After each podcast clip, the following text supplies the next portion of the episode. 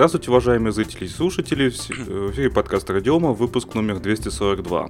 Сегодня у нас 1 февраля 2018 года. С вами, как обычно, как всегда, я Андрей Зарубин, Роман Малицын.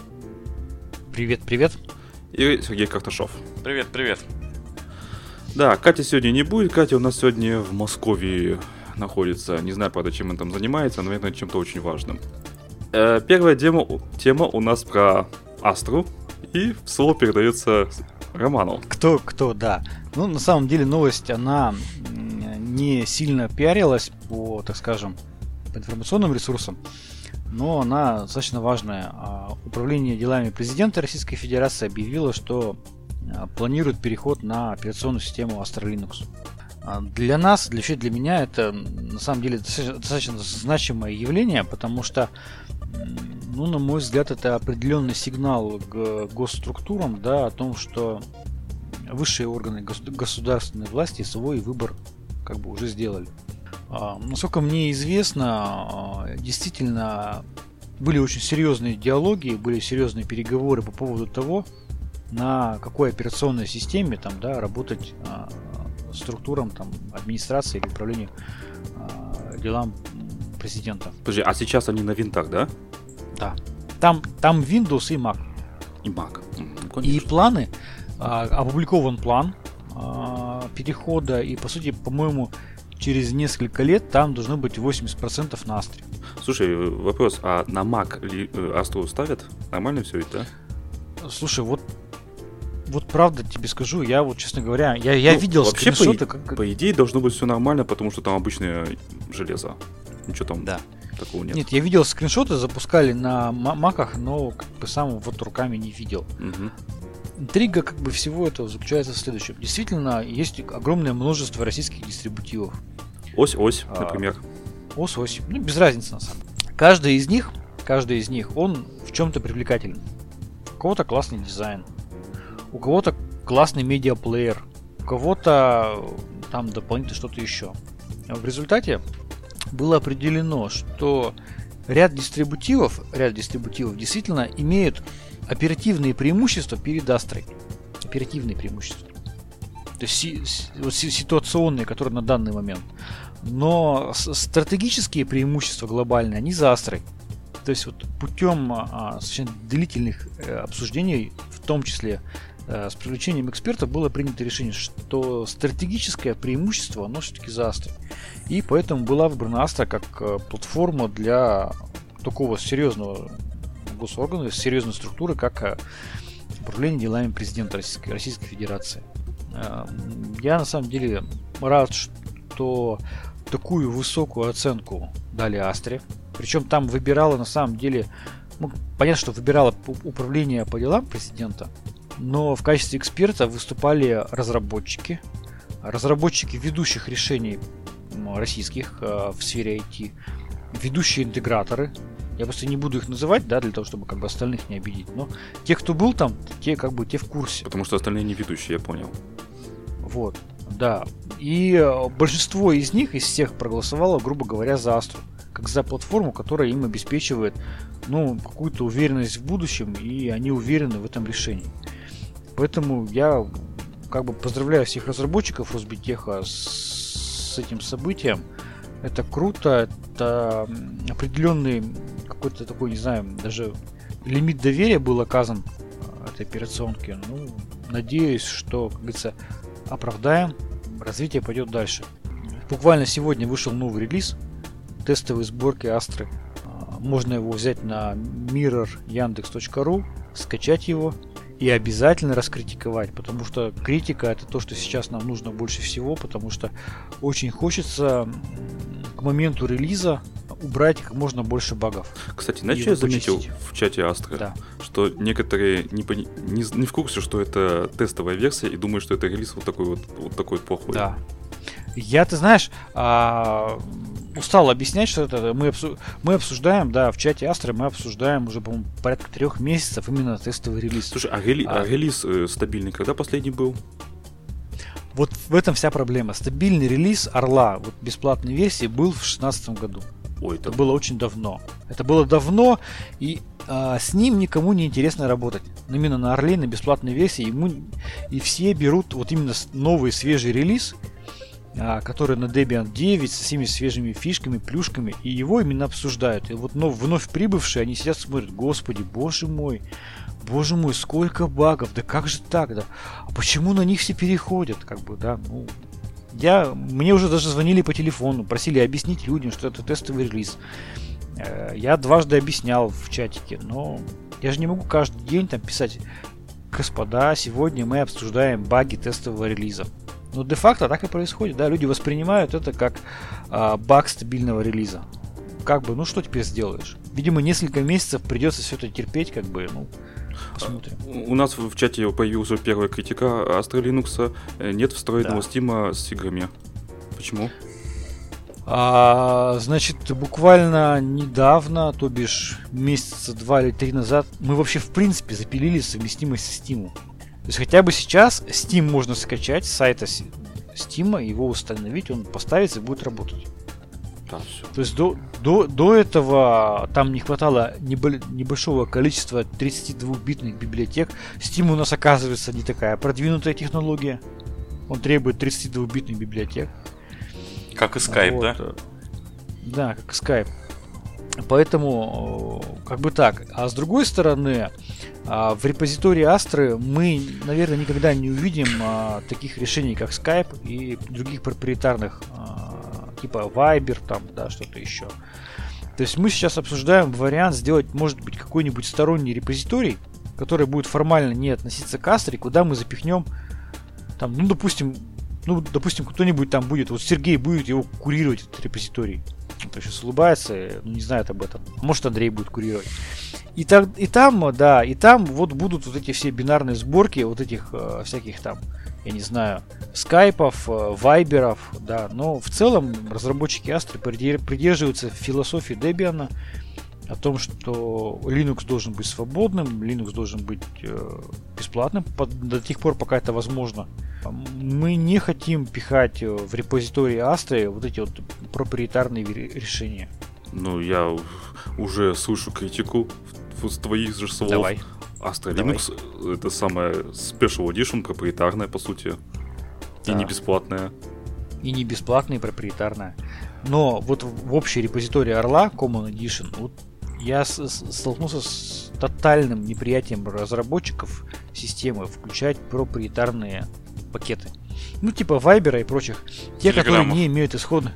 А, точнее так, то, что ладно, бог с ним проприетарный. У нас есть там проприетарные, условно проприетарные вещи, там, которые, да, ну, какие-то полукоммерческие, там тоже VirtualBox. Или там а, Unrar, да. Unrar, он не сильно там open source там. Но а, мы хотим видеть в репозитории только те пакеты, которые имеют исходные коды в паблике. Если есть исходники, то его как бы еще реально затянуть. А если исходников нет, только бинарные сборки, как бы, ну, к сожалению, наверное, нет. В чате Александр пишет, э, что ReactOS вас обогнал в плане Steam на несколько лет. Не спорю, не спорю. К, к сожалению, Astra, она не затачивалась как игровая платформа. И поэтому, ну да, вот меня буквально Сегодня я читал переписку в ВКонтакте, люди требовали затащить в репозитории Астры какую-то специальную сборку э, для работы World of Tanks в Linux. То есть там какая-то сборка, какая-то какой-то для этой игры, ее, ее требуют затащить в, в репозитории Астры. Зачем, как бы я вот этого не понимаю. Мне, ну, мне одному непонятно, зачем э, в репозитории Астры затаскивать World of Tanks. Ну, мне тоже было непонятно, как бы, я не знаю, там э, был какой-то бурный спор о том, что надо или это не надо, ну, не знаю, чем все закончилось. Но, тем не менее. В репозитории Орла Астры будет э, свободное программное обеспечение, которое имеет открытые исходные коды. Ну, понятно. Вот. Новость хорошая. Давайте, наверное, дальше Новость пойдем. хорошая, да. Давайте дальше. дальше. У нас есть новость из альтернативной вселенной, можно сказать, про Windows. А, значит, с 1 марта этого года Windows начнет автоматически удалять программы с вашего компьютера. Звучит новость довольно дико, но давайте углубимся. А в чем, собственно, речь? А речь о программах, которые э, ну, такие оптимизаторы, в кавычках оптимизаторы, которые м, пред, А, значит, когда их скачиваешь, они типа что-то там ищут на компьютере. После этого они, конечно же, находят какие-то проблемы и говорят, а хотите мы решим ваши проблемы? Пожалуйста, но за деньги.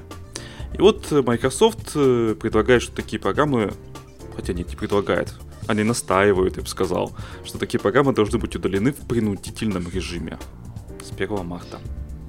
Э, в принципе, я поддерживаю это дело. А, только тут, правда, возникает один вопрос. А хорошо, вот сейчас они технологию обкатают. И что дальше? Антивирусы? За антивирусы возьмутся? За Касперского, например? Но антивирусы, да, уже удаляли. Они Касперского и так уже удаляют. Э, когда э, ни для кого не секрет, что десятая версия Windows а, как таковая обновляет версию просто апдейтами. Ну, то есть, э, по моим прикидкам, на текущий момент те люди, которые регулярно обновляют Windows 10, работают уже под Windows, ну, 13 как минимум. А там еще дальше можно спорить. Ну, Потому что как минимум мажор... вышло... Ты имеешь в виду мажорные апдейты, да? Да, да, ну то есть фактически, фактически, когда они накатываются, чуть ли не заново генерируется профиль на пользователя на Windows. И как раз в этот момент почему-то Касперский каждый раз был Windows бабахает Касперского. У нас была, значит, проблема. Значит, представьте, торговая точка, планшет с Windows 10, э, объем памяти 30, э, ну, это энергонезависимой, то есть флеш памяти, 32 гигабайта. Windows 10 она решила накатить обновление, мажорное обновление. Создала папку Windows Old, куда, видимо, засунула старую версию Windows, скачала новую, и место закончилось. Полностью, ноль. Я вам скажу больше. Вот у меня, я привлек в качестве бухгалтерского обслуживания компанию. Сотрудники, аутсорсинг, бухгалтерия, они вот у меня здесь сидят вот в соседнем кабинете. Сегодня в 10 часов утра они встали из-за своих компьютеров, и пошли домой? И пошли домой. Я спросил, а что, собственно, происходит? Как бы там счета мне надо выписывать, все дела. Они говорят, вы знаете, нас поставилось Windows 10 на все компьютеры, и у всех отключилась бухгалтерия.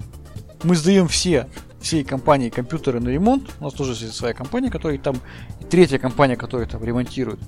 И в понедельник, и только, и только в понедельник им вернут эти компьютеры в рабочем состоянии.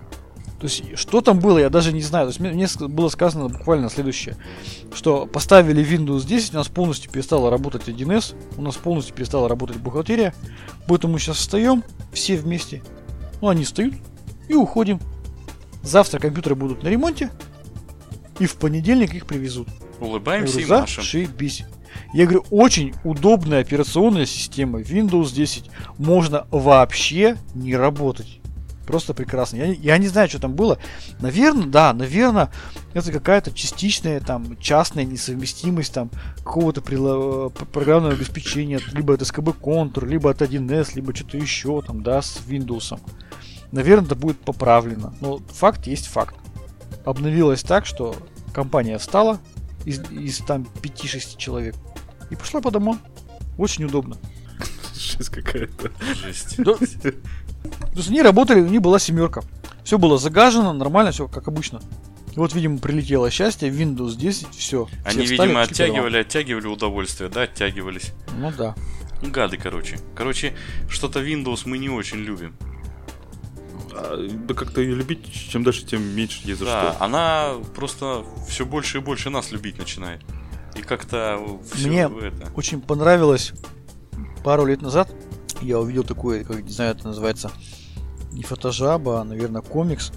Как постепенно компьютер переставал быть вашим. Да, сначала был мой компьютер, да-да-да-да. Потом было. был там, как, как там, ваш компьютер, там, да, потом этот компьютер, что-то вот такое. То есть постепенно компьютер в Windows, он становится неким таким а, приложением к э, операционной системе Windows, которая сама определяет, что у вас там будет стоять, как у вас будет стоять когда она будет обновляться. То есть вообще потрясающе просто. Не, ну в справедливости ради, я сейчас в Минте э, переключился на другой рабочий стол, там есть ярлычок, называется компьютер. Ничего, живы, здоровы. А, ну, понятно, что это же ирония, да, над да. Э, названиями ярлычков. Но факт э, в том, что эта ирония, она совпадает с фактическим положением дел. Когда э, вот у меня тоже коллега сидит, вот у него Windows, он ну, нравится и Windows, она работает в Windows 7. Неожиданно на- наступает обновление, она так садится, ручки складывает, говорит, у меня обновление, могу не работать. Я говорю, ну прекрасно. Э, В чате пишут, э, винда супер, если не десятка. Отлично, работайте на Висте.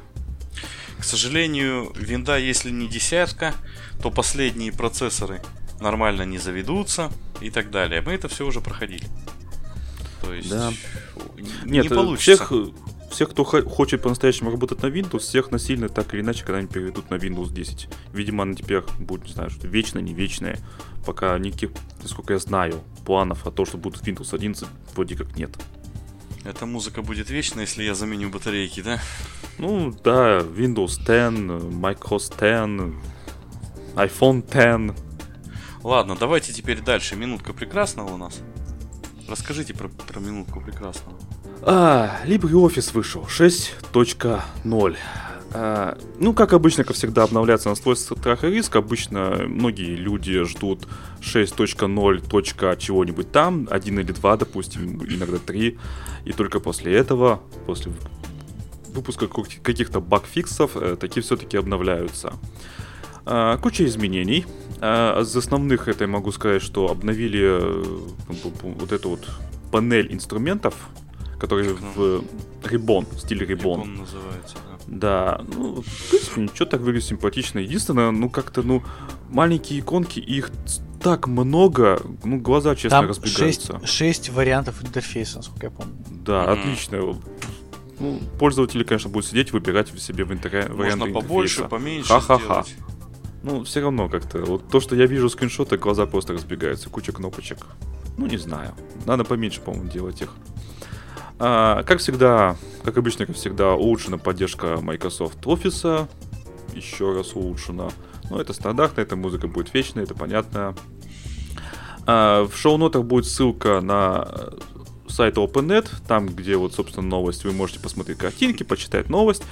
И также в конце, конечно же, вы можете почитать эпичнейший, на мой взгляд, срач по поводу LibreOffice и Да. кто лучше. Как обычно. Со срачами на OpenNet сравнятся только срачи на лоре. Да, да, вот там, там еще лучше. Но там я даже не полез. Я на OpenNet все-таки полез. Э, ну, обычно потому, что здесь новость как-то более расширенная. То есть на Linux.org.ru там даже скриншоты, по-моему, не вставить, да? Ведь не вставить? По-моему, нет. По-моему, На нет. лоре в, э, в постах не вставить скриншот. Вот, ну вот. А тут можно вставить скриншоты, и тут масса целая. Можете посмотреть. Да Очень увлекательное зрелище. И, кстати, напоминаю, есть клиент-серверная архитектура, то есть вы можете запустить своей организации серверную версию и там уже пользоваться, раздавать как через браузер э, могут пользоваться ваши юзеры. По-моему, очень прикольно. Андрей, нас запалили на продукт плейсменте. Говорят, у тебя 1С, на заднем фоне пакет стоит. Да, стоит пакет, ну? Подразумевают скрытая реклама. Нет, нам 1С не занесла ничего. Да. Просто, просто стоит. Из прикольного, мне кажется, что сделали функцию обтекания картинок. То есть, допустим, когда вы вставляете картинку, если ну, вставляете ну, ровненько, то все понятно, тут обтекание текста идет. Но теперь, если вы повернете картинку, допустим, под каким-то углом, допустим, 30 градусов, то текст ее будет обтекать. Это клево, на мой взгляд. Хотя не знаю зачем, но все равно клево. А, как считаете? Нет, это хорошо. Чем больше э, всяких э, таких прикольных плюшек в офисных пакетах, тем это больше облегчает э, самое различное использование. Это все здорово. Я знаю, что в шестом либре, в, шест- в шестой либре убрали много багов, которые были очень неудобные, э, зафиксированы в предыдущих версиях. Обязательно добавили множество новых багов. Это стандарт, это нормально. Вот. Я единственное, что хочу сказать, что шестой Libra, я, да, я обязательно себе поставлю, это будет круто. Я уверен, что это тот релиз, э, точнее, так скажем, а, шестерка это тот релиз, на который мы все обязательно перейдем, будем получать удовольствие э, э, от работы с ним. Но есть один момент. В настоящее время вот этот релиз 6.0.0.3 это так называемый ре- релиз, э, как у них называется, Fresh. У них есть релизы Fresh, и есть релизы Stable. Ну, как все. Вот релиз, да. Релиз Stable это 5.4.4. А, Релиз 6.0.0 это релиз Fresh. Они прямо пишут на своем сайте. Последний Fresh версия, ну, последняя версия Fresh рекомендуется для технологических энтузиастов которые э, хотят посмотреть новый ф- фьючер, как бы, да, вот новый, функци- новый функционал и улучшение э, программы. При этом эта версия может содержать различные раздражающие баги. То есть это надо понимать, что релиз Fresh, он не рекомендуется для Enterprise использования. А я знаю, что я не буду просто показывать пальцами, но я знаю, что ряд российских дистрибутивов, которые нацелены на Enterprise использование, в спешном порядке затаскивают в свои репозитории шестерку. С чем, в общем-то, я их тоже поздравляю в кавычках. А, Если мы их... Я, я обязательно себе поставлю шест- шестую версию, да, потому что я готов там мириться с какими-то багами. Вот, но для, так скажем, промышленного использования пока что сам а, LibreOffice рекомендует версию 5.4.4. А, в чате пишут, чувствуется аналогия с Астрой. Ну, почему с Астрой? А, ну да, по стабильности, да. Да-да-да-да, вот это вот как раз вот Ну. релизы. Да.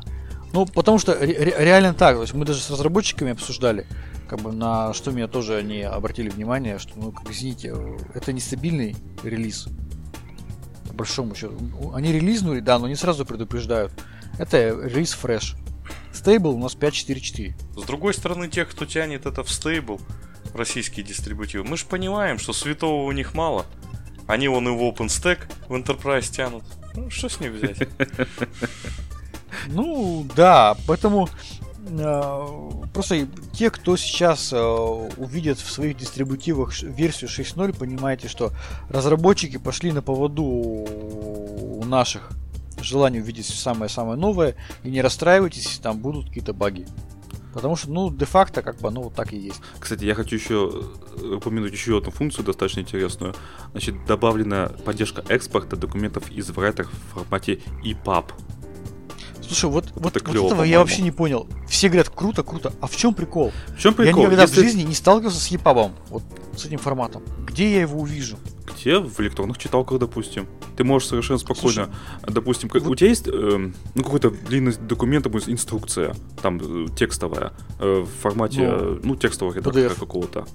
У меня есть в формате PDF инструкции большие. Ну хорошо, а допустим, у тебя была бы. Ты мог бы э, э, экспортировать ее в EPUB, загрузить свою электронную читалку и длинными зимними вечерами изучать ее на электронной читалке. Подожди, Красота. сейчас все читалки открывают все текстовые форматы. Doc, RTF, FB2, EPUB, Моби, там что-то там что-то еще. Неважно. Ну вот Роман прав. Вот я, я тоже вот этого на хайпа не читалки- понимаю. То есть, когда говорят, что вот это она может экспортировать в FB2, ну и что? То есть, ну, Так наверное, мы что-то не это- понимаем. фор- Это тот формат, который откроется везде. Вот к чему речь. Я тебя умоляю. Где ты сейчас не сможешь открыть PDF? PDF. RTF откроется везде. Или и, и- и- RT, о, RTF это вообще. RT, во всех читалках, Или мне кажется, открывается RTF, скорее всего, везде открывается док. Слушай, вот последний вот я смотрел этот Cool Reader, ему достаточно Что у нас zip архив происходит? в него кинуть. А, в чате Он пишут, zip архив, EPUB лучше читается, чем доки и GL. а почему? Вот может кто-нибудь это объяснить? То есть там что, форматирование четче, правильнее или что? Я вот ни разу просто в жизни не сталкивался с EPUB. Вот Слушайте, ну надо провести эксперимент следственный. То есть э, взять какой-то большой документ и экспортировать его, ну, загрузить его в электронную читалку в оригинальном виде, допустим, док формате или какой-нибудь OTT формат, неважно. А, и, э, допустим, FB2 или EPUB. Кстати, PDF-ки на моей электронной читалке, вот Pocketbook у меня вот есть, да, видите? Pocketbook Ну. замечательный. А PDF-ки э, очень плохо, потому что там с масштабированием текста беда. То есть читать их, это глаза сломать. Слушай, ну вот я сейчас, у меня открыл свою читалку. Да, называется она... Нет, у тебя планшет. А Подожди. у меня электронная меня читалка. Читалка называется на Red Era. А, у меня все книги FB2 в формате zip. Все. Ну и что? А я вот просто, где я возьму-то EPUB-то просто? Вот что меня Так, беспокоит. э, zip, там внутри-то FB2, скорее всего. Да, zip, F- FB2 и zip, и все. То есть внутри прекрасно. зипа FB2. Да, да, конечно, да, да, да, да. Ну и PUB просто Я- это я- такой формат, который предпочитают э, это устройство на Mac, э, Apple. Подожди, ну ты где-нибудь в России на каких-то сайтах видел еще там в Флибусте в книге формате? То есть если ты, Только EPUB. хочешь себе книжку, вот этот те- текстовый в а, Apple Book или как-то так называется, то это А, только ну все, понял. То есть, то есть это функционал LibreOffice, Ну. который снимает боль с пользователей macOS Насколько я и понимаю, да. iOS. А, пользователей А, ну macOS тогда много. понятно. Особенно в Что США. мы-то не... Да, мы-то такую боль не испытываем, ты же понимаешь. Есть прекрасный формат FB2. Ну ладно. Поняли. Я сочувствую пользователям macOS. Я рад за решение. Так, конечно, новый мы отлично LibreOffice. съехали с темы. Да. Ну что, давайте дальше. Что-то я тут отваливался как-то. А, Странно. ничего страшного. А, так, а раз уж мы зашли речь о США а, и компания Apple, то у нас есть тема, замечательная, на мой взгляд, тема. А, значит, э, в США они на- хотят принять закон о том, чтобы легче было ремонтировать э, технику. Под техникой понимается смартфоны, планшеты, ноутбуки. Что под- легче ремонтировать, это то, что батареи должны быть съемными. И почему я вспомнил тут же Apple? Вся техника Apple с несъемными батареями, включая телефоны, планшеты и макбуки. Ма- Ноутбуки, то бишь. Э, Не знаю, что это будет. Лобби будет, наверное, зверское от того же самого, от того же самого Apple. Э, Если... я- и причем это хотят уже ввести в начале 2019 года, всего лишь через год. Я думаю, что это технически будет слишком сложно все, все техпроцессы перевести на то, чтобы а, батареи были съемными во всех устройствах. И потери, скорее всего, у производителей будут нехилые. А уж на ремонтах-то сколько они потеряют? Ну, на отсутствие ремонтов по замене батареи. Потому что замена батареи, то есть сам процесс замены, стоит денег в официальном сервисном центре. 79 долларов, если что. А, ну, все так любят халяву, чтобы, допустим, кто-то вообще, ну, раньше, сейчас у всех пауэрбанки, а раньше любили как? Взять с собой дополнительный аккумулятор, который можно легко поменять легким движением пальцев. А, в случае айфонов такое невозможно. Никогда не было возможно, если бы точно, насколько я понимаю, да? Там, по-моему, никогда Ну не смотри, был съемный телефон. у, у- у нас здесь пишут, да, в чате, а, что, что делать вообще, кто сейчас производит э, смартфоны с, со съемными батареями. Вот у меня вот Lenovo планшет. Я, насколько я понимаю, у него тоже не съемная батарея. Да, именно так. Планшетов со съемных батарей, насколько я знаю, нет. Ноутбуки не только у Apple без съемных батарей. Это у меня телефон Meizu с несъемной батареей. Я скажу больше, у большинства ноутбуков, у большинства смартфонов новее 2015 года, я думаю, там процент где-то в районе 80-90, несъемные батареи. Ну да. То есть э, инициатива-то интересная, они хотят вроде как позаботиться о покупателях, людях, простых людях, простых американцах. Но как это ударит по этим самым простым американцам-то? Давайте еще эту проблему рассмотрим с другой стороны. Что такое несъемный аккумулятор? Ну это ж вот не просто компании что-то посидели, это когда ты, в вот, затылке ты не почесали, своими Вот- ручками снять его. Вот они, нет, вот смотрите, э, несъемный аккумулятор, это же не просто э, компании посидели у себя в голове, почесали и сказали, а давайте сделаем несъемные аккумуляторы. Несъемный аккумулятор это прежде всего э, в случае смартфона это лишние миллиметры, которые позволяют, собственно, оптимизировать размер, толщину и так далее. То есть все хотят, чтобы у них смартфон был тоненький, удобный и долго держал батарею. Поэтому, соответственно, батарейки становятся несъемные, потому что у них там э, к ним нету доступа, сняв заднюю крышку. За счет этого мы оптимизируем размеры устройства. Но это же совершенно очевидно. Поэтому, Мгм. если им скажут делать батареи съемные, ну неизбежно вырастут размеры. Потому что э, ни для кого же не секрет, что последние несколько лет никакого прорыва в аккумуляторах для мобильных устройств нет.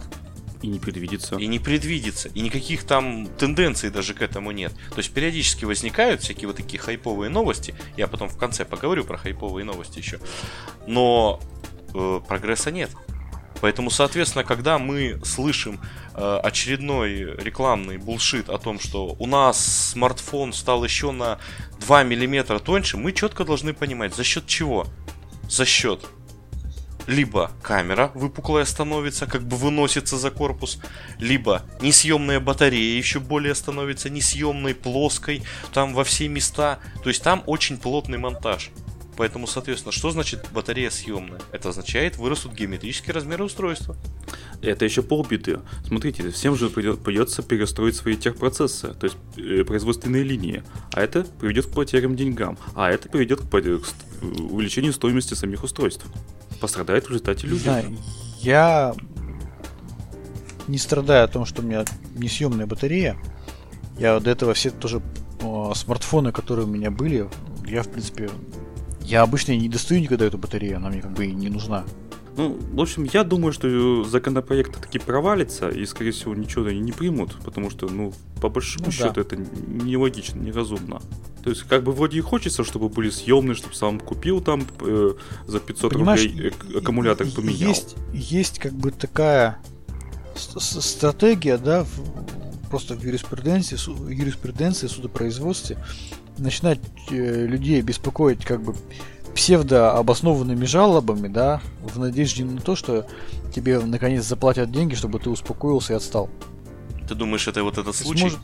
Да, я думаю, это как раз таки классический тот случай, когда, понимаешь, э, у человека не может, и даже у группы людей не может быть столько боли из-за несъемных батарей, чтобы они встали, нашли профессиональных юристов и начали массированно долбить э, крупнейшего вендора только ради того, чтобы им сделали съемную батарею. Мне кажется, это, эта стратегия рассчитана только на, на одно. А, начать доставать крупных вендоров, да, чтобы они им заплатили денег и от них отстали. Мне кажется, такой что своеобразный юридический шантаж. Вымогательство. Ну, кстати, да, э, здесь ведь нужно понимать, что э, следующий-то шаг что будет? Съемный экран? Модульные телефоны. Человек не может... А, да, да, да, да. Все да. уже придумано до проект, нас. да. То есть э, человек не может поменять аккумулятор. Он пишет жалобу, предположим, комиссия идет на поводу у этой группы пользователей телефонов и делает съемные аккумуляторы. Следующий человек говорит, так я и экран сам хочу менять. Что вы мне там вот посылаете в сервисные центры? Сделайте съемные экраны.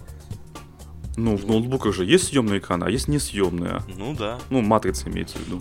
Ну, то есть, э, Сама. я просто хочу сказать, что как бы предела маразму-то нет. Поэтому Кстати, нам в чатике хочу... пишут, что мы не любим Apple. Apple мы любим. Чё Правда, не знаем то что, но все равно любим. А, я хочу сказать, что у меня был уже смартфон э, Samsung 6 лет. И аккумулятор в нем родной. Так и не умер за 6 лет. Он, конечно, стал поменьше емкости, но не критично, совершенно не критично. А 6 лет это много, это очень много. Ну, тут, Поэтому... тут, тут как бы все понятно. Я, наверное, все же соглашусь с тезисом Романа, что что-то тут как-то это все... Э, это с таким же успехом можно там, знаете, просить там в мегаполисе увеличение э, ширины дорог. С таким же успехом можно просить. То есть все понимают, что ситуация нереальная.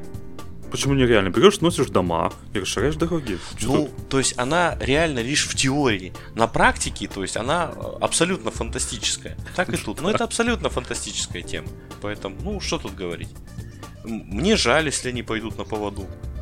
То есть... Ну, вообще говоря, да, мы все пострадаем от этого, скорее всего. Потому что э, то, что для США э, все перестроят для всех стран, ну, производителей устройств. И мы все пострадаем. Да. Так что не ну, хотелось бы. Давайте, давайте плавно перейдем дальше. Что, там последующие у нас новости? Кого там Red Hat прикупил? Кто расскажет? Давайте я расскажу. А, новость, она такая, достаточно, может быть, э, более хардкорная, но она меня заинтересовала. А, Red Hat а, приобретает компанию CoreOS. А, компания CoreOS, она производила одноименный дистрибутив CoreOS, идея этого дистрибутива была очень интересная. Это создать минимальное пользовательское системное окружение, то, что ты загружаешь эту операционку, и ее задача только в одном а, запускать, э, так скажем, контейнеры, да, контейнерная виртуализация. То есть минимальные накладные расходы на операционку, то есть за счет этого можно ее быстро разворачивать в облаках и э, сразу же из коробки получать а, все плюшки, которые позволяют реализовать контейнерная виртуализация. CoreOS очень неплохо развивалась, она попала очень удачно в рынок, попала а, в целевую аудиторию. Я очень часто и очень много слышал а, положительные отзывы об этом решении.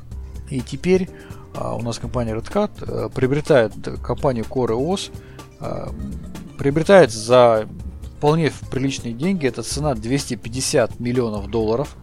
А, та цена, за которую оценила компания Red Hat капитализацию компании Core OS.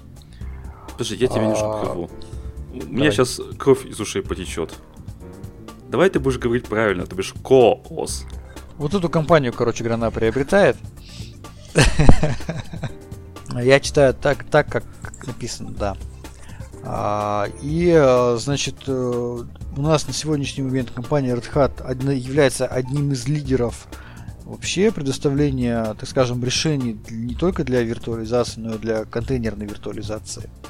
Э, очень серьезным образом увеличивает свой портфель предложений компания Red Hat, приобретая вот функционал Core OS. А, и для меня это пример очень классного, на мой взгляд, это классное вложение денег со стороны компании Red Hat. А с другой стороны, я понимаю, что компания Red Hat э, готовится к конкурентному сражению с компанией Intel.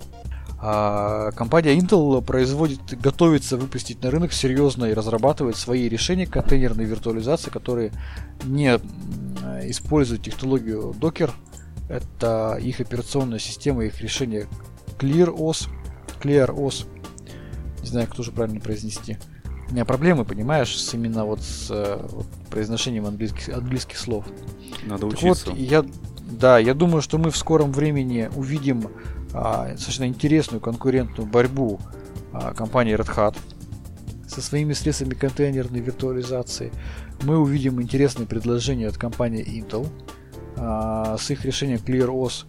И мы увидим, понятно, это однозначно это решение по виртуализации от компании Microsoft – это у нас Azure сервис.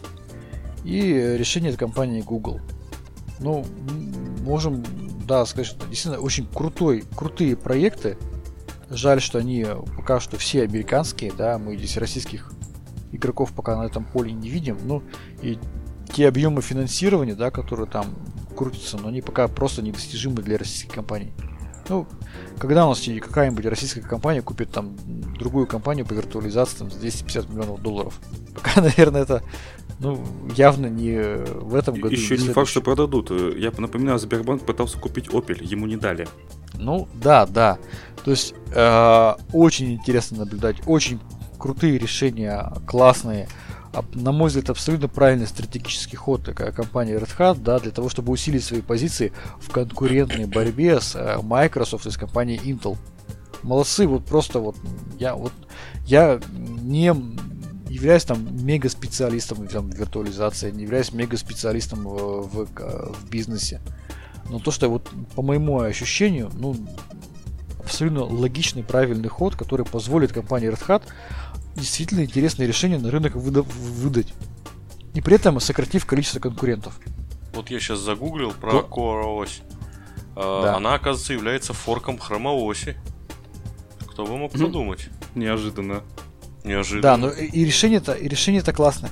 И самое то, что интересное, вот, вот коллеги, вот послушайте, а, вот они покупают за 250 миллионов долларов. И вот а, компания Red Hat сообщила, что эта покупка, эти затраты не окажут значительного влияния на финансовые показатели Red Hat в четвертом квартале отчетного года. Ну, то есть для них это не, не колоссальное вложение. Они это в год зарабатывают теперь уже 2 миллиарда. Да, поэтому они так и прямо и говорят, что для этого ну, это не чисто особого прибыль, а значения... а просто, просто выручка. А аналоги да. ко-ось мы знаем какие? Что там у нас есть? Э, а... Alpline, как там Alpine? Ну слушай, а, а, Alpine, ну да, Alpine, да, да. Alpine. Вот, вот это что-то, да, вот это что-то близко похоже. И вот я так понимаю, вот это Clear OS от э, компании Intel. Да, ну то есть э, на рынке есть предложения другие. По-моему, Alpine предлагает. Это вообще кто? Кто там за Alpine-то за этим стоит?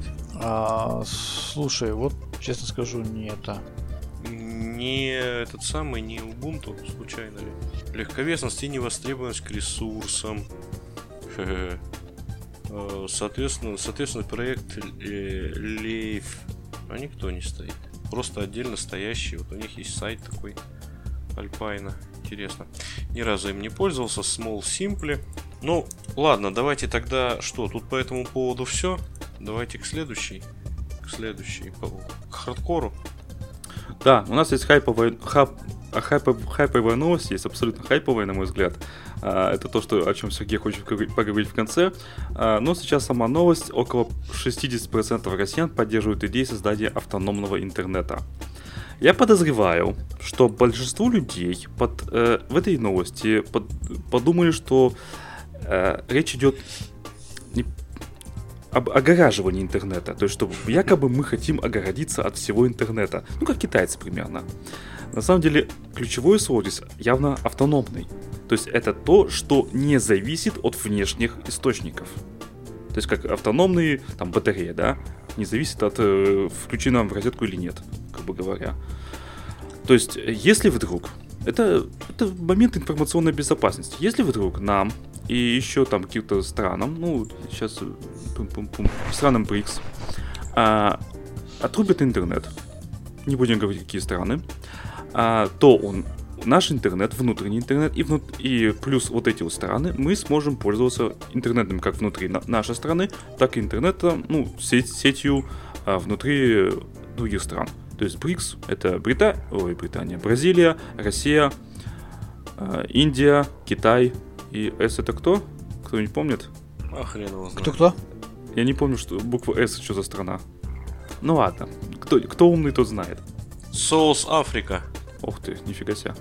А, так вот, на мой взгляд, это очень классная идея. Не надо думать, что мы сейчас все перекроем интернет, построим железный занавес, золотой щит, э, как у китайцев и тому подобное. Это просто мера э, защиты самих себя от внешних угроз.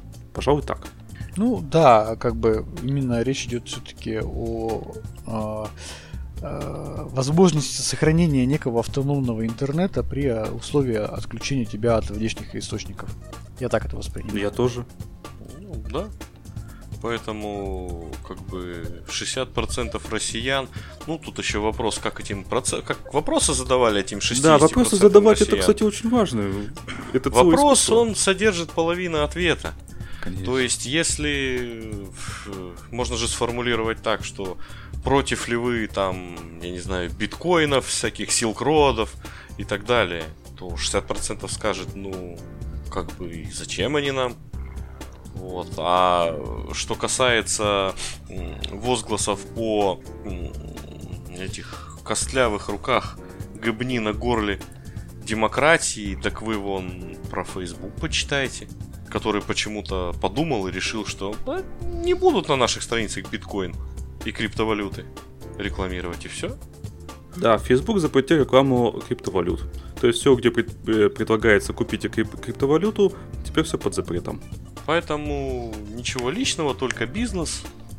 Так, ну по этим поводам у нас все, да? Ну, э, пожалуй, да, что единственное, я, знаете, да. Да, да. Можно я скажу? Давай.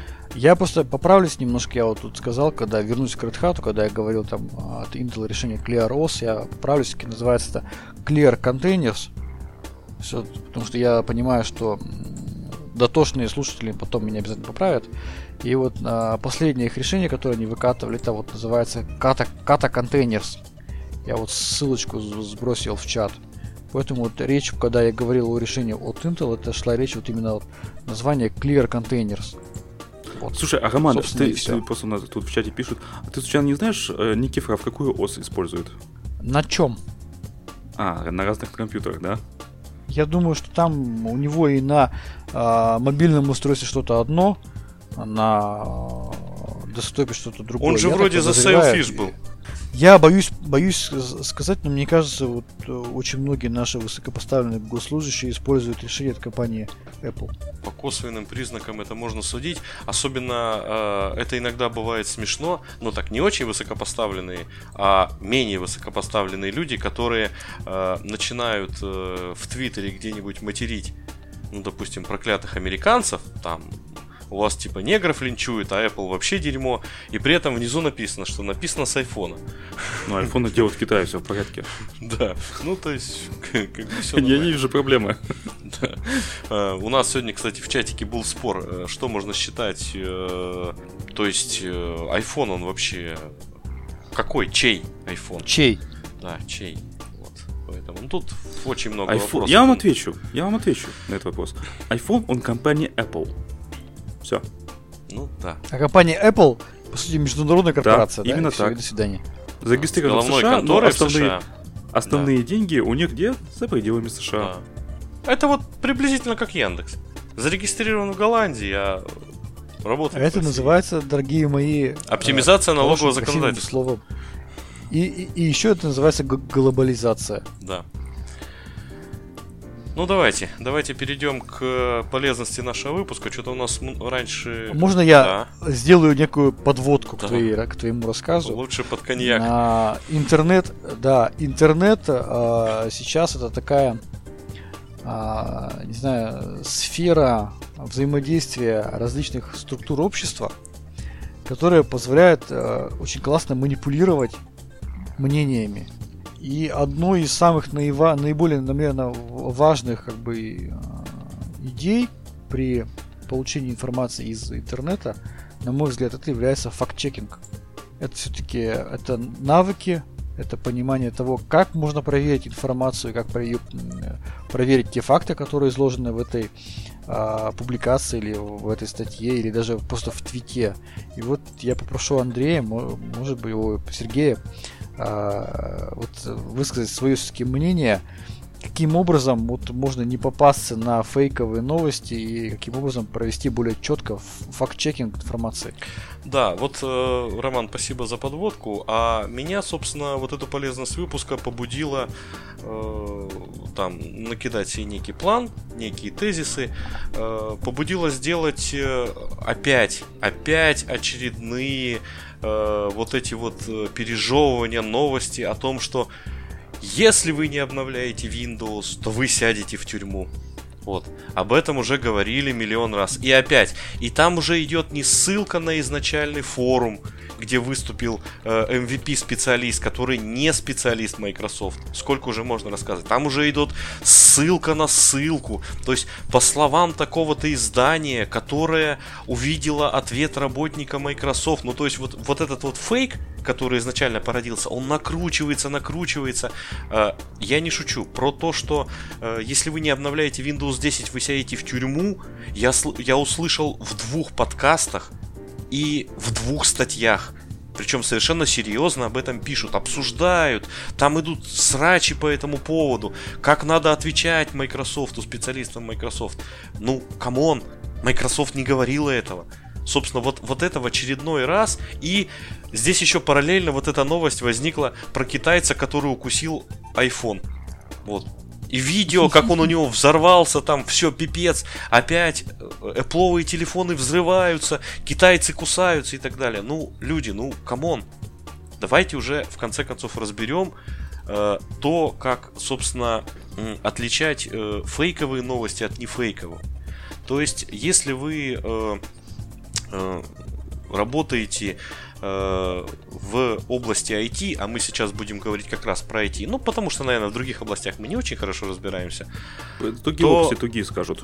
Да, про эти новости скажут другие. Например, было бы странно мне сейчас говорить о фейковых новостях в политике, когда я в этом не очень понимаю. Ну вот, смотрите. А, Если вы работаете в IT, то вы сталкиваетесь с потоком информации, новостей, различные источники, переводные, непереводные, видео, аудио, просто тексты. И вы э, так или иначе должны, ну, как-то вот это все фильтровать. То есть чему-то верить, чему-то не верить. И сейчас мы кратенько пробежимся по тезисам. Я их немножко разверну, некоторые, некоторые не буду разворачивать, там очевидно. О том, как отличать фейковые новости от нефейковых новостей. Первое. Это когда вы видите какую новость, то первое, на что вы должны обращать внимание, это, собственно, на издание, в котором появляется эта новость. А, Если вы действительно на основании какого-то э, новостного события, медийного события, хотите что-нибудь делать в дальнейшем, ну, например, написать свою статью или свой комментарий, вы проведите некое, ну, там, не расследование, а некое, некое проверку фактов и источников вот этой статьи. Да сначала так. Хотя бы по- посмотрите, не то, не, не- то, что какое издание, а хотя бы просто ответьте себе на вопрос, кто опубликовал. Просто кто. Да, да, да. Вот я сейчас, вот я сейчас дальше расскажу. А, Вначале посмотрите, что, э, например, э, если некая новость, которая имеет э, явно хайповую составляющую, опубликована, ну, например, на каком-то форуме, или, например, в блоге какого-то пользователя, но не находит отражения больше нигде, за редким-редким исключением это означает просто хайп, просто фейк и просто передергивание фактов, изложенных в этой новости. Далее, э, если эта новость опубликована в каком-либо СМИ, то пусть э, у вас не будет иллюзий, что если СМИ англоязычная, то там галимая правда. Пусть у вас не будет таких иллюзий. Не поленитесь, загуглите название издания. Что это вообще такое? И поэтому э, какие-нибудь там, допустим, э, Wyoming Security Conference бюллетень. Вот. Ребята, ну come on, вы посмотрите вообще, что это за конференция. Может там участвуют полтора калечных хакера, которые что-то там у себя под пиво выдумывают в пабе, а потом публикуют. Причем вас не должно как бы удивлять э, тот факт, что обычно э, более-менее, ну, такие достаточно маленькие, какие-то там захудалые или э, полу-андеграундные издания называют себя громко. Там, допустим, там э, Техас, там какой-нибудь IT, колледж, security, industrial publishing и так далее. Вы не должны на это вестись. Просто наберите название, загуглите вообще, что это такое. Зайдите на страницу этого издания и почитайте. То есть, если вы зашли на страницу этого издания, тут, например, у вас рассказывается о том, что аккумуляторы в смартфонах стали работать полгода, а рядом рассказывается там а, объем задницы какой-нибудь э, телезвезды, то вас это должно навести на мысль, что что-то тут как-то странно. То есть, во-первых, издание не профильное, во-вторых, новость с э, закосом на сенсационную, а в-третьих, собственно, вот там как-то все вот такие вот новости, то, то там кого-то взорвали, то кого-то отымели, да? То есть вы должны как бы понимать, что тут очень высокая вероятность, что новость фейковая. Кроме того, если у вас новость э, некая до вас дошла, сейчас некая новость до вас дошла, то э, попробуйте посмотреть по другим источникам, кто ее еще опубликовал, кто на нее ссылается. Да, Роман? Я просто хочу пример из моей жизни. Вот буквально мне вчера рассказали историю. А, одна крупная государственная структура взяла на работу специалиста по Linux, основываясь на его индивидуальных публикациях в его индивидуальном блоге, где он писал умно, красиво, вроде связано и логично. Де-факто оказалось, что человек с серьезными психическими отклонениями. То есть он э, не помнит, что он говорит, он не помнит, кому он что говорит – он э, теряет сознание, он вырубается на работе. То есть, ну, это человек, которому вообще он тяжело больной человек физически. А, при этом мы понимаем, что он может иметь доступ к интернету, он может писать внешне технически грамотные комментарии, но при этом а, он а, вообще как бы не отвечает за свои слова. И к чему я это говорю? К тому, что да, обязательно все-таки смотреть, кто пишет, и все-таки а, есть ли какое-то подтверждение этим словам со стороны ну, других авторитетных источников? Я могу ну, что угодно много авторитетно рассказывать про Астру в подкасте. Вот выпучив глаза, вот такие вот сделал глаза и сказать, Астра это круто. Но если бы э, вы бы не видели, да, подтверждение этому со стороны, там, допустим, того же Министерства обороны, да, там, или как сейчас управ делами президента, наверное, вы через какое-то время бы должны были задуматься, а что он вообще несет? Где перекрестные подтверждения, референс ссылки. Да, вот э, и, собственно, далее к чему мы переходим. э, хорошо бы посмотреть, э, я не говорю о том, что вам нужно, вот вы увидели новости, вам нужно проводить глубокую аналитическую работу. Вы так, краем глаза посмотрите, что вокруг этой новости, степень, собственно, цитируемости этой новости, э, какие еще издания ее используют. Э, посмотрите вообще, э, вот та новость, которая изложена, она вообще может быть изложена этим источником. Ну, например, какая-нибудь э, газета, э, там, Южные еноты Вайоминга, да простит меня Вайоминг, я даже слабо себе представляю, где он находится, ну так, немножко. Вот, Южные еноты Вайоминга, это ну, газета в переводе уже, да, она опубликовала статью о том, что у них есть инсайт в Apple, и что там э, следующий iPhone выйдет там, ну, я не знаю, там, изогнутым под 20 градусов вы как бы задайте себе вопрос, с чего бы южным енотам Вайоминга знать, что происходит в Apple? То есть есть, да, есть совершенно четкая э, категория э, техноблогеров, которые так или иначе получают инсайт с Apple. Я думаю, мы сам этот реально, Apple да, слива, реально получает инсайт. Да, то есть я думаю, что они сами Apple им сливает, а потом долго ловит кого-то там, кто рендеры их телефонов кто-то там где-то украл. Ну ладно, то есть есть определенная категория, которая владеет информацией. Но еноты Вайоминга, наверное, не владеют этой информацией. Вам нужно Ну, это, это называется понимать. а, и- история источника. История источника. Да, э, теперь э, дальше. Собственно, мы проанализировали источник, дальше смотрим э, саму новость. Э, различные э, желтые заголовки и текст новости, который должен у вас э, вызывать эмоциональное вовлечение. Ну, что-то он вас должен насторожить. Ну, что такое эмоциональное вовлечение? Это, например, когда в заголовке там если вы отключите обновление Windows, вас могут привлечь к уголовной ответственности. Или, например, китаец, зайдя в магазин, взяв iPhone, засунул его все в задницу, а тот взорвался. Или там, допустим, семья в этом опять в Вайоминге из 10 человек отравилась, сживав iPhone. Вот, вот понимаете, новость уже заголовок, он пахнет своей желтизной. То есть либо убили кого-то, либо взорвали что-то и так далее. Применительно к IT, я сейчас говорю, естественно. То э, вы уже должны понимать, что это э, должно настораживать. Потому что, как правило, нормальные новости, доводимые нормальным э, источниками, они достаточно скупы.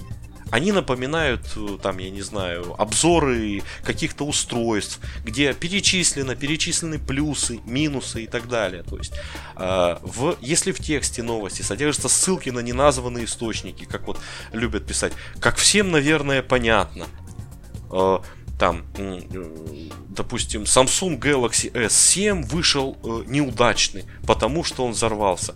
Да ё-моё, сколько их там взорвалось? Вот, но, но всем уже совершенно давно понятно, что Samsung Galaxy S7 он взрывался. Поэтому это вот первое. А, Это вот еще один такой момент, можно я да? чуть дополню, Сергей, вот буквально дополню. Все профессиональные журналисты, как только вы начнете а, общаться с профессиональными журналистами, вы столкнетесь с таким обстоятельством. Когда профессиональный журналист пишет статью, неважно какую, а, за деньги, не за деньги, но он профессиональный журналист. Даже она будет какая-то ангажированная статья. Всегда все профессиональные журналисты, я подчеркиваю это, все 100%, они обязательно э, сделают такую штуку.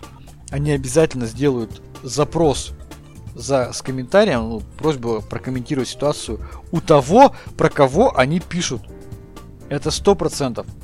Если вы хотя бы видите в статье, что а, такая-то компания от комментариев отказалась, ну это хотя бы повод того, что люди попытались а, сделать как бы ну реально объективную статью. Если вы не видите в статье а, комментария официального от того, или хотя бы ссылку на попытку получить официальный комментарий от того, про, про кого они пишут, будьте уверены, что эта статья на 99% ангажированная и недостоверная. А, а суперпрофессиональные журналисты, они берут а, и- а- а комментарии не только у того, про кого пишут, но и у экспертов из этой отрасли со стороны. Вот когда вы такое видите, да, ну это вот, вот это профессионализм, да, это правильно. Да, и э, нужно относиться с большой осторожностью к э, англоязычным статьям. То есть, например, э, у нас э, некоторые достаточно желтые СМИ любят писать по словам там Daily Telegraph и дальше написано. Э, Вы, господа, дайте тогда ссылку на оригинальную статью Daily Telegraph.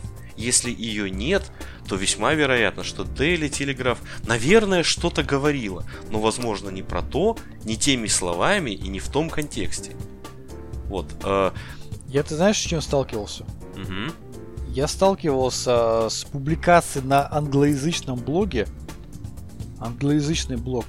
А, Россиянин из Уфы написал публикацию на английском языке просто на англоязычном ресурсе.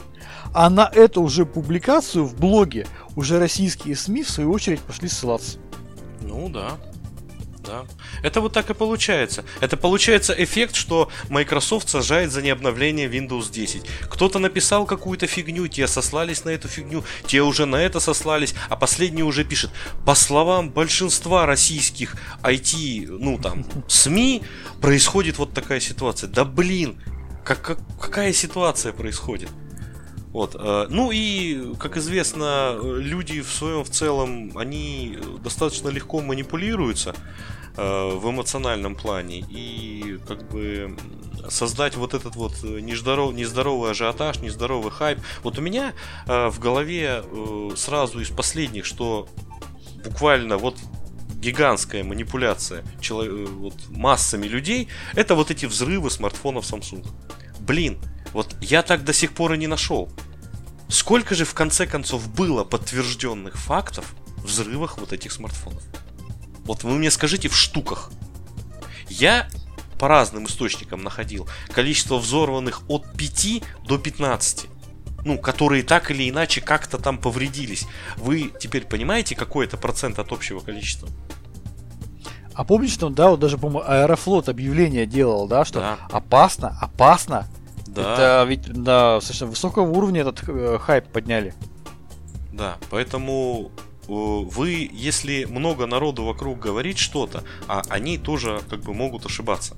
Поэтому у вас должен быть э, э, здравый скепсис, у вас должен быть какой-то кругозор, который, ну, собственно, он и не позволяет вас так или иначе обмануть. Ну и Самое глобальное по тексту новости это отсутствие фактов для подтверждения тезисов. Ну, я вот себе это так называю. Может быть, достаточно корявая формулировка.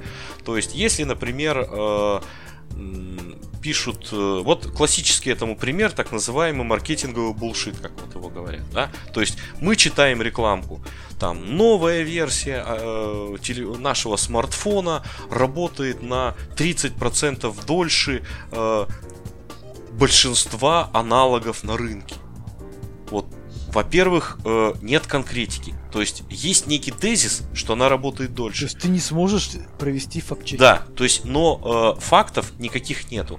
На каком рынке, в каком сегменте, э, какие смартфоны, как мерили, какая методика, понятно. Или, например, э, наш экран позволяет там в живых красках увидеть там э, этого самого китайца, который надкусывает смартфон в магазине, и после этого смартфон взрывается.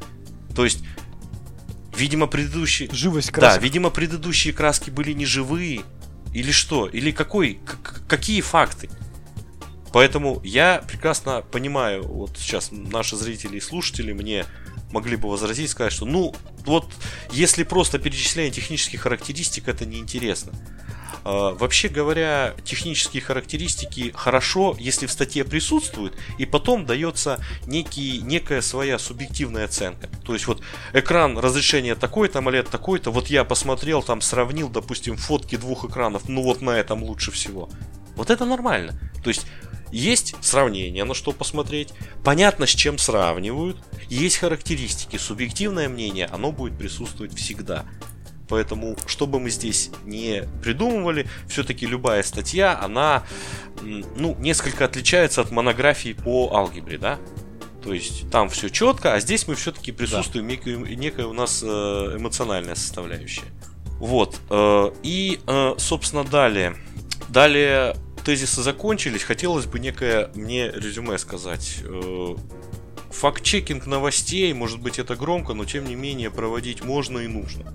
Э, Нужно как бы оценивать источники, характер самой статьи, понимать, где мнение автора статьи, а где, собственно, сухие цифры фактов. Ну вот я по себе могу судить, что глядя на или читая какие-то, ну давайте простой пример, читая обзоры на какую-нибудь технику, я э, или слушая эти обзоры на YouTube, я, например, э, смотрю что фактически у нас есть, какие характеристики, и, как правило, пропускаю мимо ушей мнение автора о том, что лучше, что хуже. У меня есть сравнение, у меня есть характеристики, я как бы в состоянии сам оценить, что лучше, что хуже. Соответственно, я пойду вживую, посмотрю это устройство и оценю еще более точно. Собственно, выводы о том, что вот это вот так вот здорово, потому что мне это понравилось, ну, это вот всего лишь разбавляет сухую картину фактов. Но влиять сильно на того, кто читает или слушает, это все не должно. Собственно, наверное, и все. Вот мне уже пишут лекции затянулась. Да, я понимаю. Все, закончил. На этой позитивной ноте мы завершаем наш сегодняшний выпуск. С вами был подкаст Радиома, выпуск номер 242 от 1 февраля 2018 года. С вами были, как обычно, как всегда, я, Андрей Зарубин, Роман Малыцин Пока-пока. и Сергей Карташов. Пока-пока. Всем пока.